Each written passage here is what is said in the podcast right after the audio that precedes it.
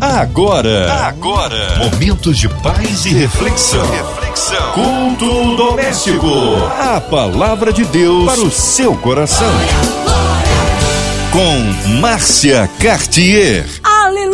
Mais um culto doméstico aqui no ar da sua 93 FM. Estamos juntos, vamos nos alimentar da palavra do Senhor. Hoje com a gente ele, pastor Silfarney. A paz, queridão.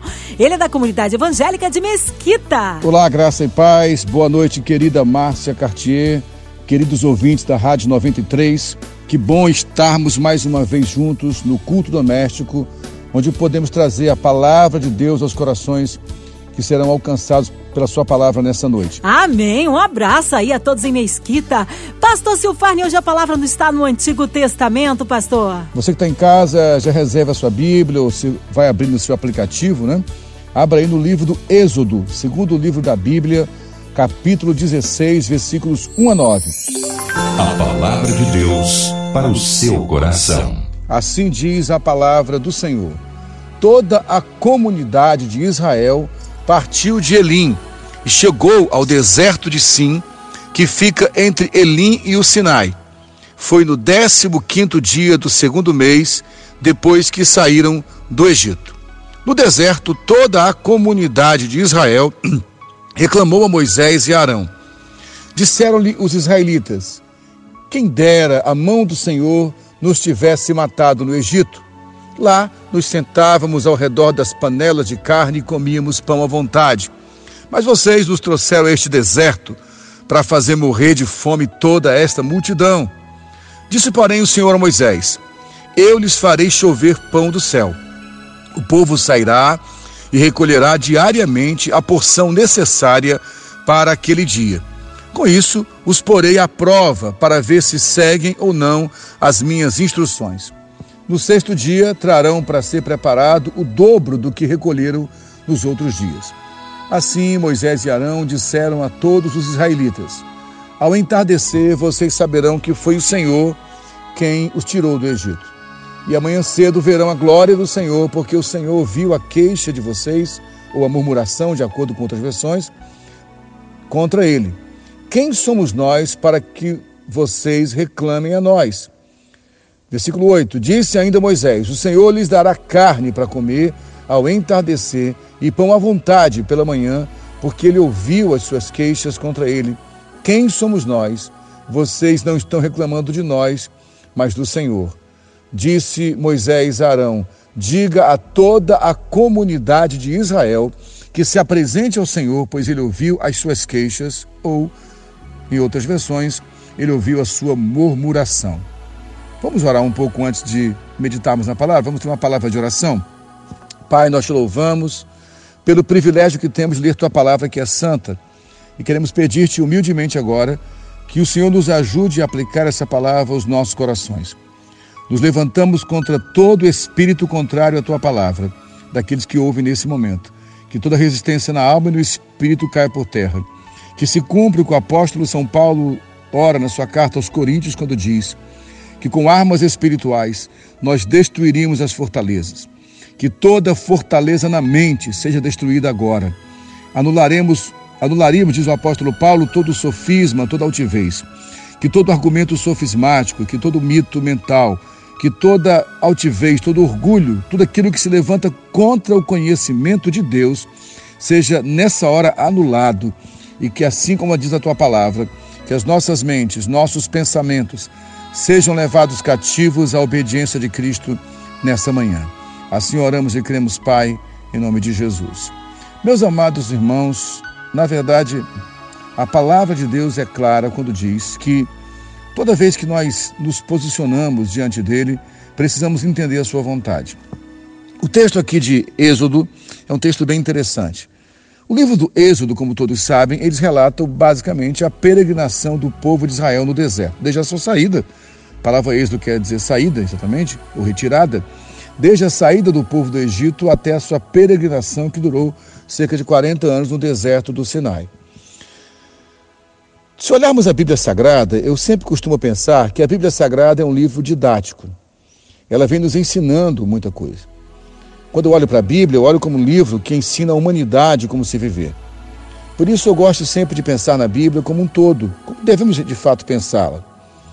O Antigo Testamento, o período da lei, ele nos trata como crianças, é como se a humanidade estivesse na infância do seu entendimento. Por isso há tantas restrições claras: não faça, não toque, não manuseie, como no Decálogo, né? Não matarás, não furtarás, não dirás falso testemunho, não usarás o nome do Senhor teu Deus em vão, enfim. Muitos nãos, porque é um tempo de limitação, de criar uma criança com limites claros. E de fato, uma das primeiras necessidades básicas emocionais do ser humano é de limites. Uma teoria, a teoria do apego de Bowlby, trabalha, por exemplo, a necessidade que a criança tenha limites e que esses limites sejam realistas. Nosso pai soube muito bem trabalhar limites. Desde que ele criou o homem no jardim do Éden, ele estabeleceu limites.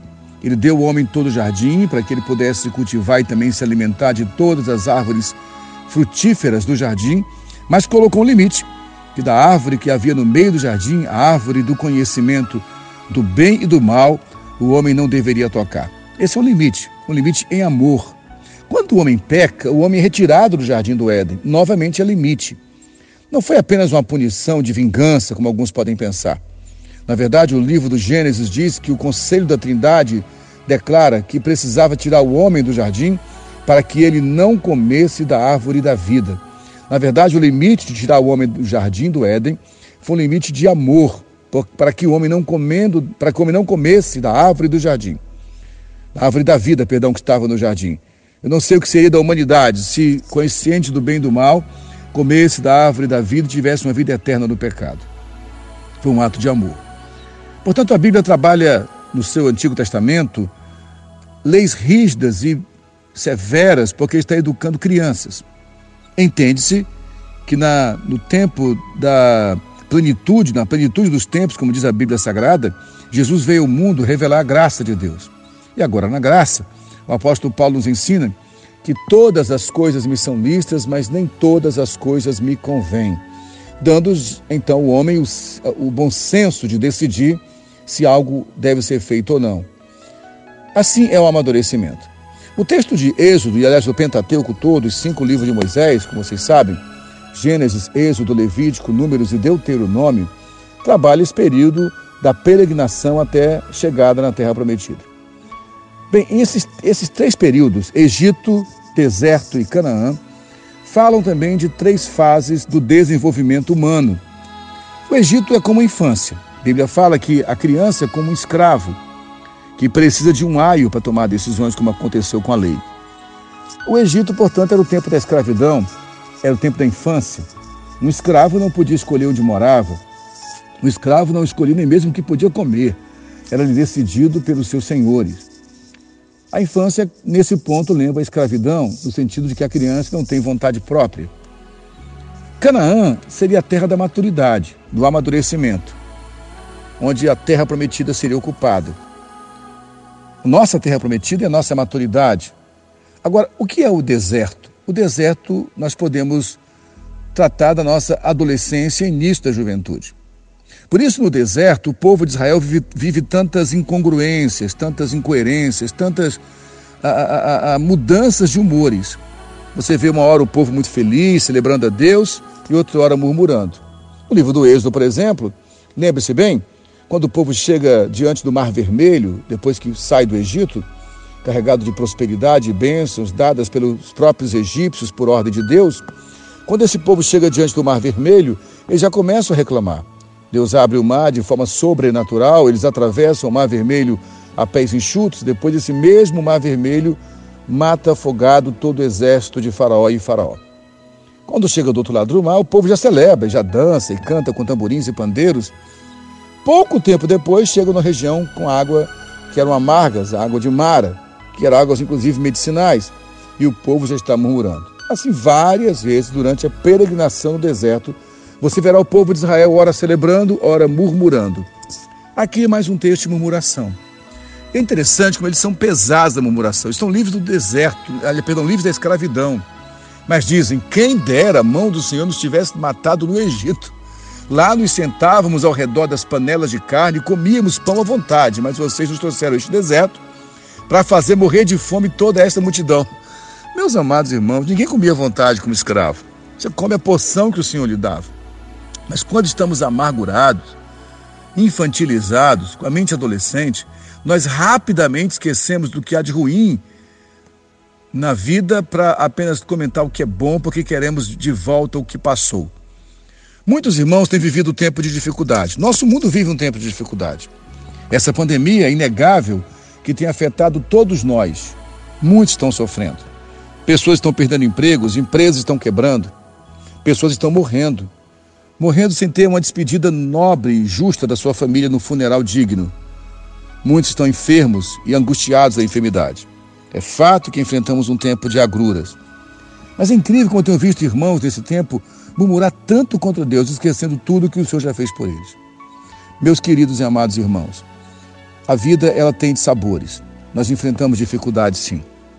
Há momentos onde parece que a provisão de Deus não vem naquela hora. E muitas vezes nossa mente nos leva atrás, nos faz pensar que nossa caminhada é em vão. E assim como os hebreus, como os israelitas, murmuramos contra Deus. É interessante que Moisés diz: Vocês não estão murmurando contra nós, estão murmurando contra Deus. Deus então vai enviar pão para vocês, porque ouviu a murmuração de vocês. Eu sei que alguém pode pensar, então quer dizer que Deus ouviu a queixa desse povo e por isso os abençoou?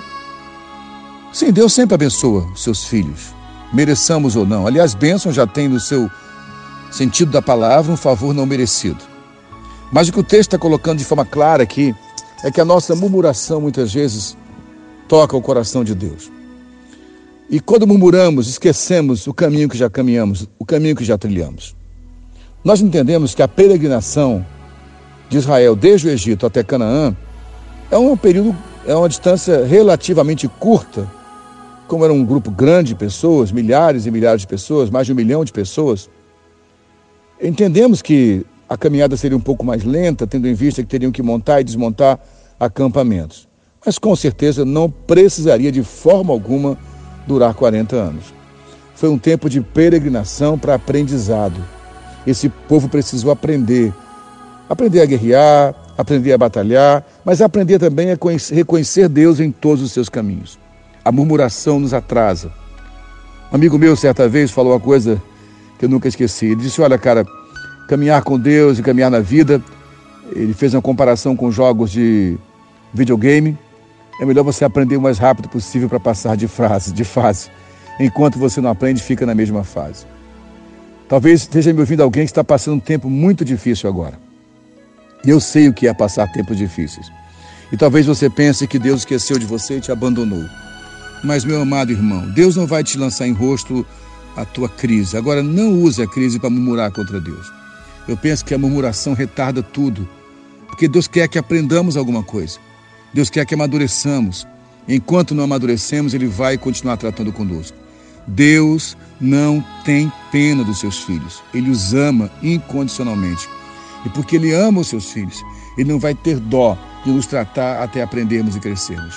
O povo de Israel durou 40 anos peregrinando, andando em círculos, literalmente, para aprender e crescer antes de uma posta da terra prometida. Eu penso que alguns de nós talvez estejamos vivendo um tempo de andar em círculos, pela murmuração. Não percebermos a mão de Deus cuidando de nós nos tempos difíceis. Tenha certeza disso, o Senhor está no controle. Deus está no trono. Como disse o profeta Isaías, quando entra no templo, logo após a morte do rei Uzias, e vê o Senhor assentado sobre um alto e sublime trono, o Senhor continua no controle da situação, ainda que tudo pareça perdido. Como quando Deus também, Jesus envia os apóstolos no barco para atravessar o lago, o mar da Galileia, vem uma grande tempestade e o Senhor está sobre uma rocha vendo tudo acontecendo. E no tempo dele ele subiu, andou sobre as águas e acalmou a tempestade. Deus não se atrasa. Tem um ditado que diz que Deus tarda, mas não falha. Deus não tarda nem falha. Deus tem o tempo dele agir. E Deus tem uma agenda própria. Deus não vai se mover pelas nossas murmurações e demandas. Agora, precisamos aprender que quanto mais murmuramos, menos crescemos. Sim, é natural que desabafemos, tenhamos amigos para chorar e desabafar. Vide os salmos precatórios de Davi. Há momentos que você vai ter que reclamar mesmo. Mas quando, quando isso se torna uma queixa, uma murmuração constante, nós não crescemos. E vamos passar muito tempo dando voltas. O próprio Moisés, que guiou esse povo, sabia bem o que era isso, né? Quando Moisés escreve o seu salmo, o Salmo 90, ele faz uma declaração linda. Ele diz: Senhor, ensina-nos a contar os nossos dias de tal maneira que alcancemos corações sábios. O que seria contar os dias? Veja que Moisés não fala contar os anos, contar os dias, porque cada dia traz uma lição para nós. Eu preciso aprender com cada lição de cada dia, para que eu possa caminhar para frente, para que eu cresça, para que eu me torne um homem, uma mulher que Deus quer que eu me torne. Para isso eu preciso aprender com cada dia, com a lição de cada dia, e não murmurar, não resmungar, mas buscar ter um coração atento a aprender as lições que a vida traz.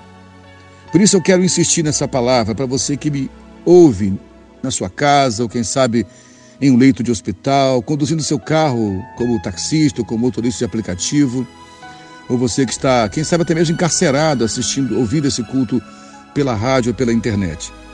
Meu amado irmão, nem sempre temos respostas para o que acontece em nossas vidas. Um dos maiores equívocos da teologia é tentar dar respostas simples para questões complexas. Eu não entendo tudo. Eu não sei porque Deus permite que alguns sofram algumas questões e outros não. Eu não sei. De fato, não sei todas as, todas as respostas. De fato, há questões que me geram crises também. Mas eu aprendi a confiar no amor desse Pai que nos amou tanto que enviou seu próprio filho para morrer em nosso lugar. Então, embora não entendendo tudo o que está acontecendo, embora sendo confuso, embora muitas vezes o medo venha assolar os nossos corações, guarde o que o salmista diz no Salmo 23. Ele estará comigo, ainda que eu ande pelo vale da sombra da morte. Eu não quero menosprezar sua dor, nem sua angústia, nem seu sofrimento, mas quero que você entenda que enquanto você estiver resistindo ao plano de Deus, murmurando contra ele, os passos são mais longos. Não é porque Deus é perverso ou vingativo, não, não, não, por favor, não pense isso. Mas porque Ele é um Pai que quer te ensinar a crescer. Vivemos uma geração de pais muito fragilizados, sabe? Eu, fora minha, minha vocação pastoral, eu também tenho outra vocação, eu sou psicólogo clínico e tenho lidado com a dificuldade de alguns pais de educarem seus filhos, inclusive de colocar limites. Alguns, te, alguns teóricos chamam essa geração de, gera, de uma geração que está refém dos filhos, de crianças que são tiranas. Por que eles são assim? Porque os pais não têm mais autoridade sobre os filhos, têm medo de discipliná-los, medo de colocar limites, se tornaram reféns. Pais que, para fazer tudo o que os filhos querem, procuram dar sempre alegria aos filhos e felicidade. Porém, a Bíblia diz que Deus até gera tristeza em nós, sabia disso? O apóstolo Paulo, na sua carta aos Coríntios, fala que a tristeza, segundo Deus, produz o arrependimento para que não venhamos a morrer. Então, há tristezas que são segundo Deus. E essas tristezas muitas vezes vêm com as frustrações. Não há como educar uma criança sem frustrá-la algumas vezes. Educação envolve frustração, porque envolve limites. Deus ama muito você, meu querido. Ele não é um pai, como você pode ter na memória, guardado, armazenado, que te rejeita quando você erra. Mas ele é um pai que não vai ter receio nenhum de estender você como um bom treinador que quer fazer você crescer. Todos nós temos nossas próprias manias, nossas próprias idiosincrasias, nossos modos de lidar com cada questão. E Deus não vai nos lançar fora por conta disso. Mas Deus também não vai ser convencido por nós pela nossa murmuração. Deus tem um plano e o seu plano vai ser executado. Portanto, em nome de Jesus, guarde mais uma vez o que o apóstolo São Paulo declara em Romanos 8, 28. Todas as coisas juntamente contribuem para o bem daqueles que amam a Deus, que são chamados segundo o seu propósito. Voltando a Êxodo, o líder, líder Moisés, perdão, diz: O Senhor vai, o Senhor ouviu a murmuração de vocês. Deus tem ouvido tua, tua murmuração. Eu não estou aqui dizendo uma, isso com uma palavra de condenação nem de juízo, mas dizendo, meu irmão, troque a murmuração por quebrantamento. A partir de agora, eu quero te fazer um pedido sincero. Não use a oração como arma de barganha, nem negociação, nem de convencimento, como que ao orar você fosse convencer Deus a fazer a tua vontade. Guarde no seu coração que o próprio Cristo ensinou quando ensinou os apóstolos a orarem, na oração que nós denominamos de oração do Pai Nosso, quando ele diz: seja feita a vossa vontade, assim na terra como nos céus. Venha a nós o teu reino, perdão, seja feita a vossa vontade, assim na terra como nos céus. Portanto, não é eu que vou convencer Deus a fazer minha vontade. A oração vai me ajudar a entender a sua vontade e me submeter à sua vontade. A minha oração não vai mover os braços de Deus a meu favor, mas eu posso orar pedindo: Deus, me mostra onde estão os teus braços, para que eu repouse sob eles, para embaixo das tuas asas eu esteja seguro, na sombra do Altíssimo eu esteja protegido. No lugar seguro que é o teu colo, eu não tenha medo de ser tratado pelo Senhor. Portanto, aprenda com isso nessa noite. Que o Espírito Santo te console e te leve a um tempo de crescimento e amadurecimento para que a murmuração não guie tua vida, mas o quebrantamento e a submissão à vontade plena do Pai Celestial, porque a sua vontade, como diz o apóstolo Paulo, é boa, sua vontade é agradável e principalmente sua vontade é perfeita. Repouse nessa palavra e que Deus te livre de toda murmuração e te conduza para um tempo de crescimento e amadurecimento no Senhor. Assim nós cremos e profetizamos com essa palavra nessa noite, em nome santo de Jesus. Amém. Amém. Glórias a Deus. Palavra de poder, palavra abençoada. Nesta hora é hora de oração. Queremos incluir você e toda a sua família. Ouvinte amado, você que está em casa, no seu carro, no seu trabalho, online, encarcerado, em alguma clínica, em um hospital, com o coraçãozinho abatido, enlutado, com problemas financeiros, profissionais, familiares familiares, colocando tudo no altar de Deus, nossa cidade do Rio de Janeiro, nosso Brasil, autoridades governamentais, nossos pastores, missionários em campo, pastor Silfarne, Vida, Família e Ministério, a equipe da 93 FM, nossa irmã Invelise de Oliveira, Marina de Oliveira, André Mari Família, Cristina de Família, nosso irmão Fabiano Sonoplasta e toda a sua família. Vamos orar? Nós cremos um Deus de misericórdia e de poder, a equipe da 93 FM também. Que Deus abençoe a todos. Vamos orar? Pastor Silfarney, oremos. Que a palavra do Senhor tenha nos alimentado. Vamos orar nessa hora, por favor. Onde você estiver agora, em casa, como eu disse, ou no hospital, ou no trabalho, ou num, quem sabe, lamentavelmente encarcerado, onde você estiver, vamos orar nessa hora. Pai, muito obrigado pela tua palavra que é poderosa para nos conduzir. Que a palavra dessa noite, Pai, traga consolo aos corações. Que nos traga consciência de que precisamos crescer no Senhor livrando-nos livrando de toda murmuração e conduzindo-nos à submissão e à maturidade. Queremos orar também, Pai querido, pela, pelo país, nesse tempo da pandemia. Ó Pai, quantas pessoas ainda estão morrendo, quantos lutos mal elaborados. Traga consolo aos corações enlutados, meu Pai, de famílias que perderam seus entes queridos, sem muitas vezes nem mesmo oferecer-lhe um funeral digno. Oramos pelos que estão hospitalizados, enfermos, ou pela Covid ou por outra enfermidade. Se alguém ouve essa oração no leito de hospital, que ele saiba que o Senhor está com ele nessa hora para trazer saúde e trazer consolo, esperança e fé. O Pai, quero também orar pelo nosso país, dando sabedoria às autoridades. Muita gente está perdendo emprego, negócios quebrando, mas de fato não há solução fácil. Ensina as autoridades a ter equilíbrio emocional, que não haja disputa política nessa hora, Pai, que não haja interesse mesquinho de locupletar no meio da miséria, mas que haja uma consciência política dos nossos líderes para se unirem em prol da nação. Também quero orar para a Rádio 93, pela MK Publicitar, para essa empresa tem servido tantas pessoas através da pregação e da propagação do Evangelho.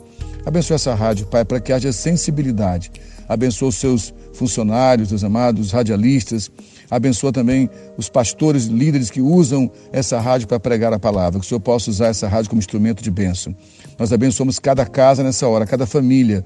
Que o Senhor nos restaure e nos conduza a um tempo de sabedoria livrando-nos, mais uma vez eu te peço, de toda murmuração que nos afaste da tua vontade, que é perfeita. Oramos assim, Pai, em nome de Jesus. Amém e amém. Amém. Glórias a Deus. O Senhor é tremendo, Ele é fiel. Vai dando glória, meu irmão. Recebe aí a sua vitória, a bênção na sua vida. Mas é sempre uma alegria receber o nosso queridão pastor Silfarney e a todos ali da comunidade evangélica ali em Mesquita, não é isso, pastor Silfarney? O povo quer saber horário de culto, endereço, contatos, mídias sociais e considerações finais. Mais uma vez, muito obrigado, querida Márcia Cartier, pelo convite, a Cris, que sempre faz o contato conosco, nossa irmãzinha querida, muito obrigado. Obrigado a você, ouvinte, que assistiu esse programa, que ouviu esse programa, que o Senhor possa te conduzir para um tempo de crescimento. Minha saudação querida a toda a diretoria da Rádio 93, da MK Publicitar também. Deixa aqui meu convite, se quiser nos conhecer, eu sirvo ao Senhor pastoreando os irmãos da comunidade evangélica de Mesquita, aqui em Mesquita, né, na Baixada Fluminense, na Avenida Coelho da Rocha, 2146, em Rocha Sobrinho. Os nossos cultos presenciais são as quintas-feiras às sete e meia da noite, perdão, quarta-feira, oito da manhã com consagração, quinta-feira às sete e meia da noite, culto de cura e libertação, e domingo, às nove da manhã, às dez e quarenta e cinco, culto de celebração. Para estar nos cultos de celebração, é importante que você faça contato conosco pelo WhatsApp para garantir sua vaga, já que os cultos estão com quantidades limitadas. Nosso WhatsApp é 21 DDD 96469 4970. Repetindo, 96469 4970. Você pode mandar contato com o pastor Cláudio Almeida, nosso administrador, e marcar o seu nome para estar em nossos cultos. Ou assistir também pelo YouTube, nossa página é arroba sem na rede, e acompanhar nossas informações também no Instagram, arroba sem na rede. Fiquem com Deus, um forte abraço a todos, graça e paz. Ah, obrigado, carinho, pastor Silfarne. O nosso abraço. Seja breve retorno nosso pastor aqui no culto doméstico. E você, ouvinte amado, continue por aqui. Tem mais palavra de vida para o seu coração. Lembrando, segunda a sexta aqui na Sul 93, você ouve o culto doméstico e também podcast nas plataformas digitais. Ouça e compartilha. Você ouviu? Você ouviu? Momentos de paz e reflexão. reflexão. Culto doméstico. A palavra de Deus para o seu coração.